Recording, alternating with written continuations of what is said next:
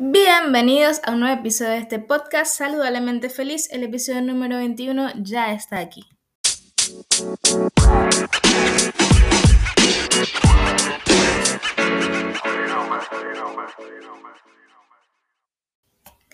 Y si eres nuevo o nueva por estos espacios digitales auditivos, me presento. Mi nombre es Irina Rodríguez. Eh, me pueden encontrar en las redes sociales como Pulirina. Y soy la que dirige, comunica y expresa en este espacio.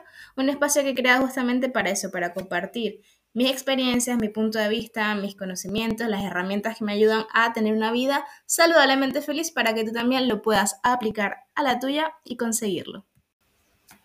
Y hemos llegado al episodio número 21 de este podcast. En algunos países ya es oficialmente mayor de edad.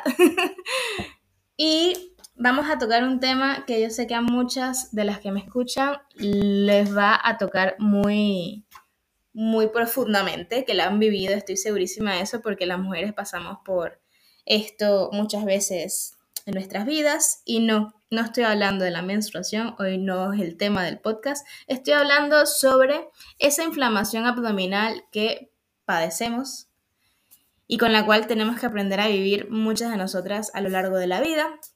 Y voy a hablarlo como siempre desde mi experiencia, dando consejos de cómo he logrado sobrellevar esta situación en mi vida para que tú también lo puedas aplicar a la tuya. Y antes de nada, creo que es importante que definamos qué es la inflamación, por qué ocurre en nuestro cuerpo. Y hay que entender que nuestro cuerpo se inflama como una respuesta autoinmune natural a sustancias extrañas, a cosas que no nos sientan bien. Es simplemente su forma de decirnos que algo no está bien en nuestro cuerpo, eh, sobre todo cuando estamos pasando por estrés, no solamente mental emocional, sino el cuerpo también se estresa, pues una forma de reflejar y decir, hey, aquí está pasando algo, es justamente estas inflamaciones. Pasa cuando nos lastimamos un tobillo, por ejemplo, y cuando tenemos la menstruación también, como el cuerpo está cambiando, pues nos inflamamos. Y específicamente hoy vamos a estar hablando sobre esa inflamación abdominal que es causada o se puede también tratar a raíz de la alimentación. Y este tema decidí hablarlo finalmente después de bastantes meses lidiando con esto, porque bueno, creo que he pasado como ya varias etapas a nivel emocional y mental donde ya me siento preparada para compartir y hablar abiertamente sobre esto. Eh, creo que es importante que normalicemos que nosotras las mujeres podemos pasar muy fácilmente por este tema de la inflamación abdominal, no solo por lo que les hablaba al inicio de tema de las hormonas y la menstruación, sino también porque podemos llegar a ser un poco más susceptibles a ciertos alimentos que nos lleven justamente a que se nos inflame un poco el cuerpo. Y sí, me ha costado como asimilarlo, reconocerlo y sobre todo aceptar el tema este de la inflamación abdominal, porque bueno, como me dedico justamente al entrenamiento físico, al movimiento, al yoga, al pilates y toda esta onda de que el cuerpo debe verse de cierta manera, pues tuve como conflicto conmigo misma, porque la imagen que me estaba regresando, el espejo y la forma en la que yo me sentía dentro de mi psique no iba como muy acorde con la imagen que yo tenía que dar como entrenador personal, personal. Pero como estaba trabajando justamente en esa aceptación, en ese amor propio, pues decidí sacudirme un poco las ideas y decir, esto también pasa, es normal, simplemente en vez de preocuparnos y juzgarnos, pues hay que tomar cartas en el asunto. Y por eso me decidí a hablar hoy con ustedes en este episodio sobre la inflamación abdominal. Y como hablamos antes, pues la inflamación, sobre todo en este caso la parte abdominal, pues tiene que ver, es una respuesta autoinmune en nuestro cuerpo diciéndonos, hey, algo no está bien. Entonces, lo primero que habría que hacer para poder tomar cartas en el, asunto y dejar de preocuparnos y comenzar a ocuparnos, sería como identificar esos cambios que están pasando en nosotros. Si es algo que no es habitual y, y notamos que se empieza como a repetir con, constante, con constancia, es momento de tomar acción para poder eh, atajar la situación de la mejor manera posible. antes de empezar cualquier cambio radical o drástico como tomarte una dieta adicto súper intensa o ponerte a un, régimen muy intenso de alimentación o hacer eh, el ayuno intermitente, por ejemplo, lo primero que yo te recomendaría es ir a tu médico para que te haga una serie de exámenes y te evalúe para descartar que esa inflamación abdominal no tenga nada que ver con cosas hormonales o, cualquier otra desajuste que tenga tu cuerpo. Entonces, una vez descartado eso, es momento de tomar acción y concentrarnos en la alimentación porque es un punto que nos puede ayudar muchísimo a lidiar mejor con esa inflamación abdominal que puede resultar bastante molesta para nosotras, sobre todo porque aparte de que cada mes vamos a hincharnos un poco más de lo normal, pues pasar el resto de los días del mes en ese mismo estado, pues como que no es tan agradable a nivel de, condición física y también a nivel anímicamente. Para hacer estos cambios a nivel de alimentación hay como muchas opciones. Una de ellas es la de eh, eliminar como todos los alimentos y poco a poco irlo como para que el cuerpo haga un detox de alguna manera y poco a poco irlos incorporando otra vez y así detectas em, si hay alguno que te causa reacción, que te, que te causa molestia. También otra opción es cambiarte completamente tu alimentación de pronto. Si eres una persona que usualmente come carne, pues cambiar a una alimentación vegetariana o vegana. Eh, sin embargo, para cualquiera de estas opciones, yo siempre voy a recomendar pues la ayuda de un, profesional, un acompañamiento adecuado, bien sea de un nutricionista o un dietista, para que ese cambio sea progresivo, no te vaya a ocasionar eh, problemas que no queremos, sino que realmente sea efectivo y tú te sientas ahí acompañada en todo momento en tu proceso. Entonces, antes de entrar en la materia de qué alimentos nos ayudan a desinflamar y cuáles no, pues hay una serie de hábitos que pueden propiciar que tengamos esa inflamación, esa hinchazón en el abdomen. Y entre estos está eh, el hábito de comer como en muchas cantidades. Entonces, lo que deberíamos hacer para cambiar eso es evitar justamente comer eh, en comidas muy copiosas para que nuestra digestión pues sea más adecuada y le dé tiempo a nuestro estómago de hacer todo el proceso adecuadamente. También otra cosa que influye y produce esa inflamación son los alimentos ricos en grasas, ya que estos ralentizan mucho la digestión. Hacen que el proceso del paso de los alimentos del estómago al intestino pues sea más lento y por ende se inflama nuestro estómago, se inflama nuestro abdomen y también se producen gases, que es otra de las razones por las cuales usualmente solemos inflamarnos. el tercer hábito que deberíamos como atender y atajar para cambiar es el de comer muy deprisa y no masticar. Y aunque no lo creas, también una mala postura a la hora de comer pues influye en que nuestro cuerpo pues tenga una digestión mala, para ponerle un término, o que no lo haga de, buena manera. Al masticar poco y al comer rápido también hacemos que entre más aire en nuestro cuerpo y por ende pues se llena de gases, nos inflamamos más. Otra, otra cosa, otro hábito que también podríamos cambiar para evitar esa situación es justamente el que tiene que ver con el estreñimiento. Y viene porque tenemos una dieta, un régimen alimenticio, llámalo como tú quieras, un hábito alimenticio muy pobre en frutas, verduras y agua, lo que hace que estos alimentos estén, bueno, los alimentos en general estén más tiempo en el intestino grueso y esto favorece la fermentación de las heces, produciendo también más gases, produciendo también más inflamación. Entonces, ¿Cómo contrarrestamos este mal hábito? Justamente incorporar más frutas a nuestras comidas, más verduras, eh, tomar por lo menos dos litros y medio de agua al día también nos ayuda muchísimo. el consumo de frutas puedes hacerlo como si fuese tu postre en las comidas o como si fuese tu, tu snack, tu merienda entre comidas. Y así de esta manera también ayudamos a que nuestro sistema digestivo pues circule mucho mejor y trabaje mucho mejor. Y el último hábito es tener una vida sedentaria. Eso también eh, propicia esa inflamación abdominal. Entonces, ¿cómo lo, lo contrarrestamos? haciendo actividad física. No tiene que ser una cosa súper intensa, pero sí que el cuerpo esté en movimiento porque eso va a propiciar y promover que todos nuestros sistemas, todo nuestro funcionamiento corporal esté mucho mejor. Sabiendo esto, entonces, ¿qué alimentos deberíamos evitar para que no nos inflamemos tanto? Muchos de estos los hemos conocido y lo hemos escuchado muchas veces porque además son de los que nos dicen que si queremos tener una mejor alimentación, los que tenemos que eliminar.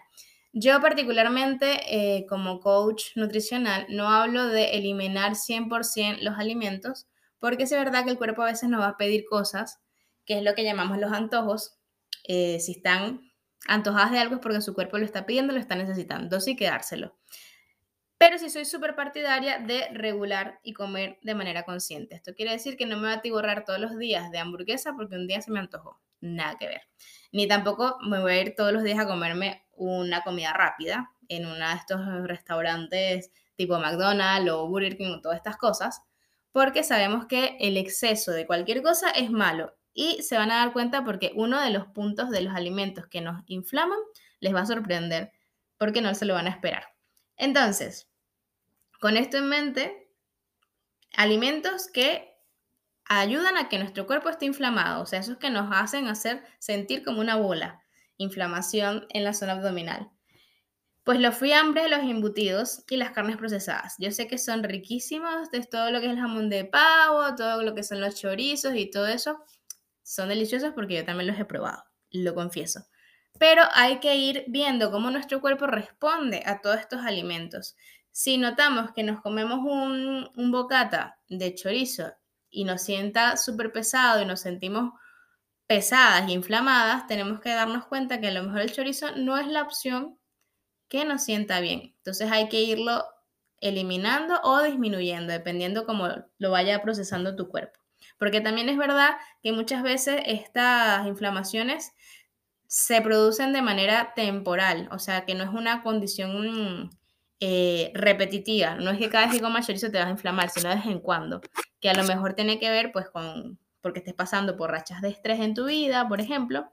Entonces, si son condiciones eh, esporádicas, yo te diría, no elimines 100% este alimento, sino prueba cuando te sienta bien o no. Si has comido tres veces, las tres veces te han sentado mal, pues por un tiempo dale stop, no te lo comas, hasta que tu cuerpo como que haga reset y se sienta mejor.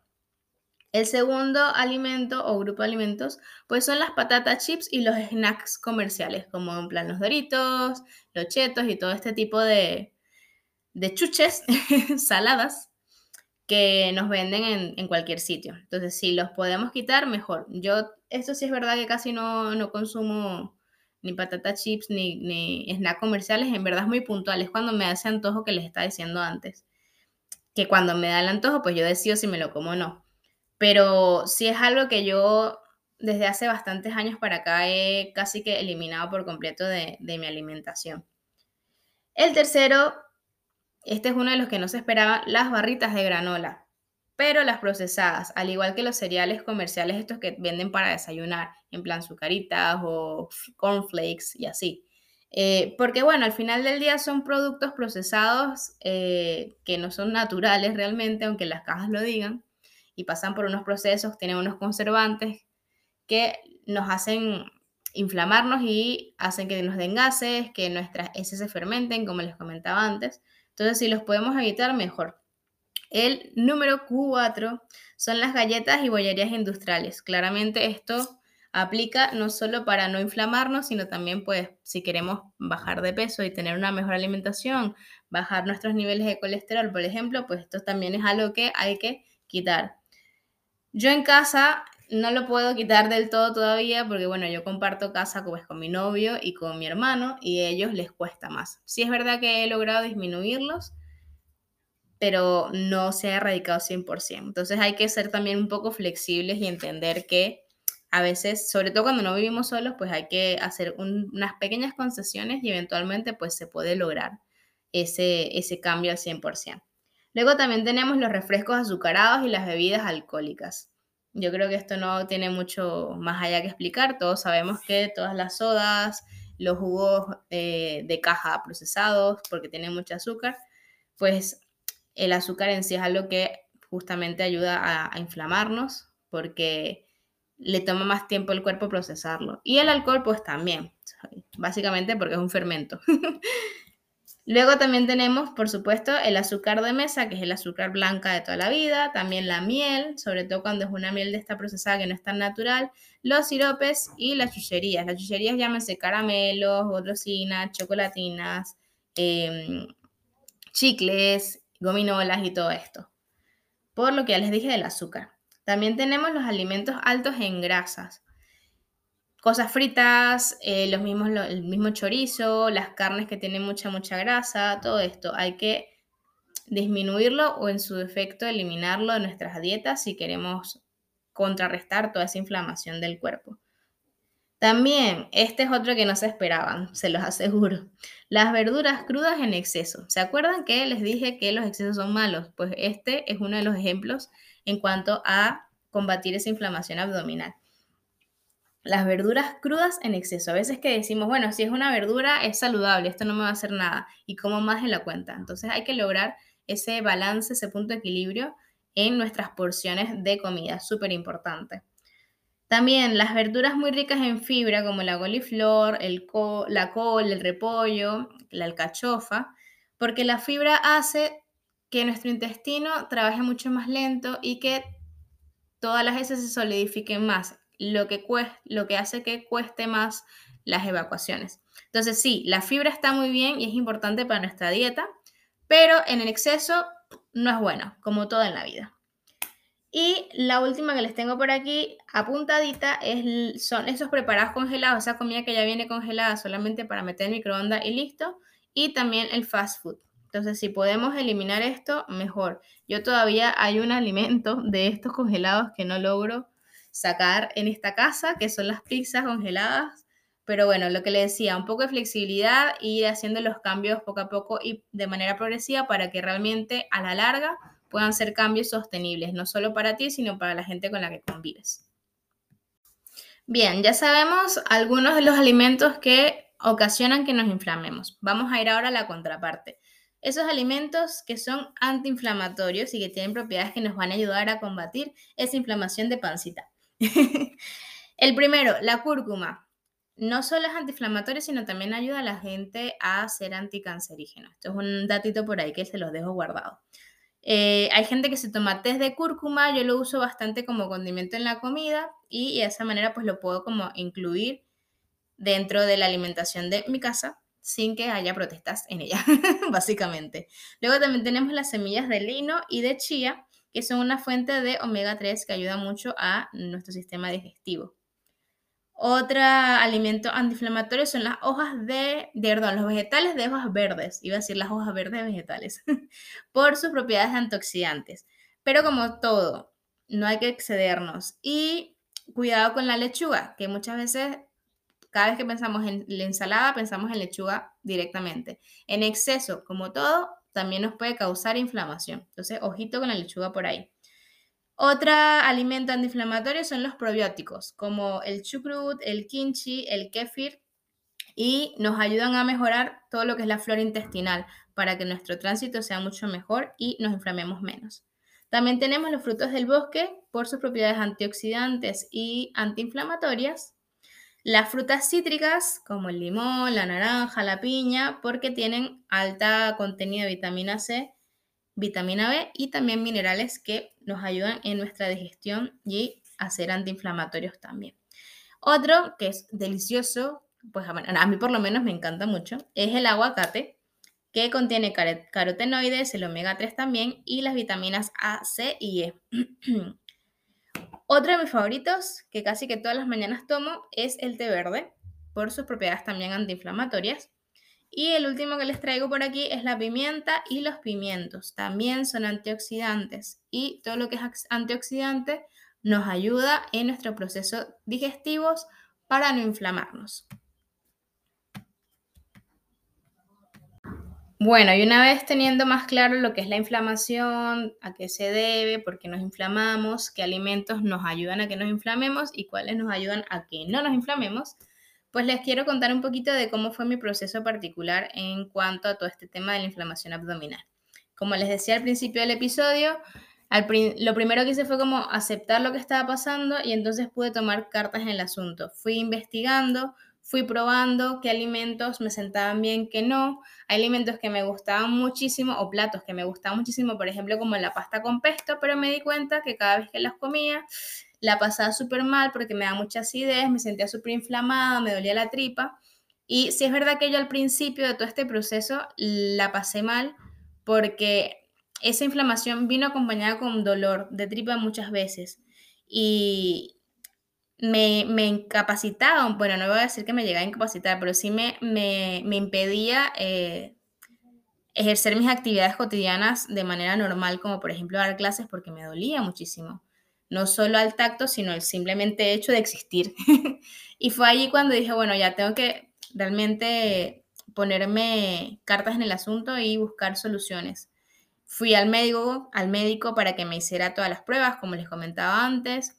Eh, lo único así que me salió como alterado fueron los valores del colesterol, pero tanto el bueno como el malo. Entonces me dijo el doctor como que no había tanta, tanto problema, simplemente bueno que siguiera con mi, con mi alimentación balanceada, mis ejercicios y eso. Y yo lo que hice con el colesterol fue incluir uno de estos yogures que están hechos para ayudar al colesterol. Entonces una de las cosas que yo integré a mi alimentación fue estos yogurcitos que son pequeñitos y van bien. Y la verdad que he notado mejoras en mi, en mi estómago, sobre todo a la hora de la digestión y esa sensación de pesadez, de acidez.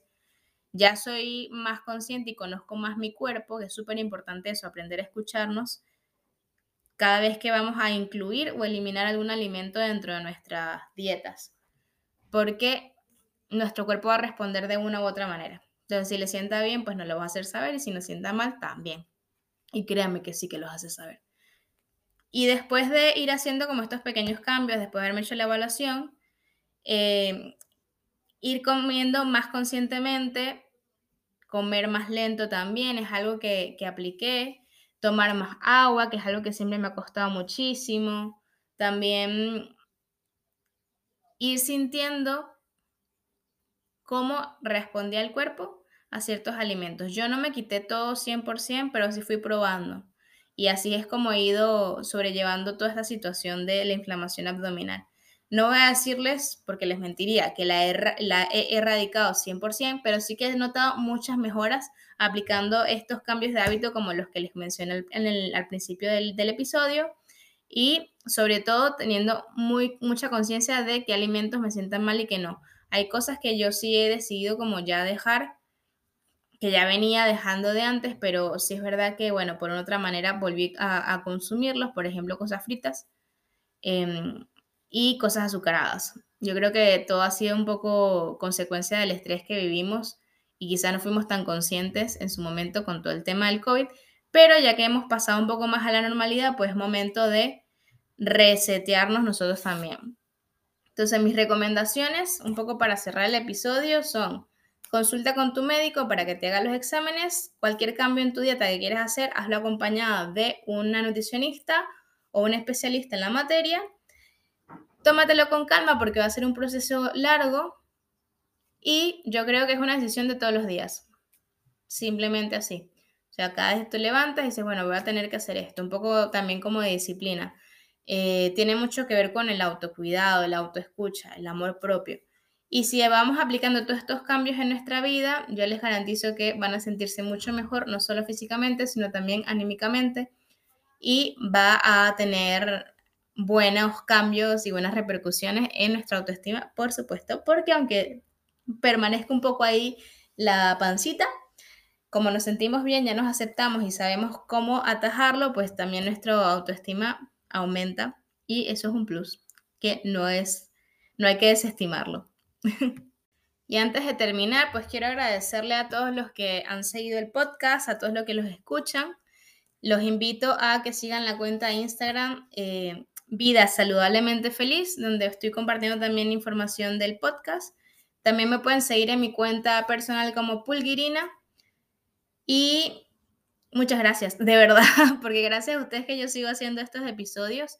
Eh, aunque casi termina el mes, logré hacer mi episodio mensual. Me puse como meta hacer al menos un episodio al mes y así irle creando el hábito, que es importante. Lo hablé en el episodio de crear hábitos saludables.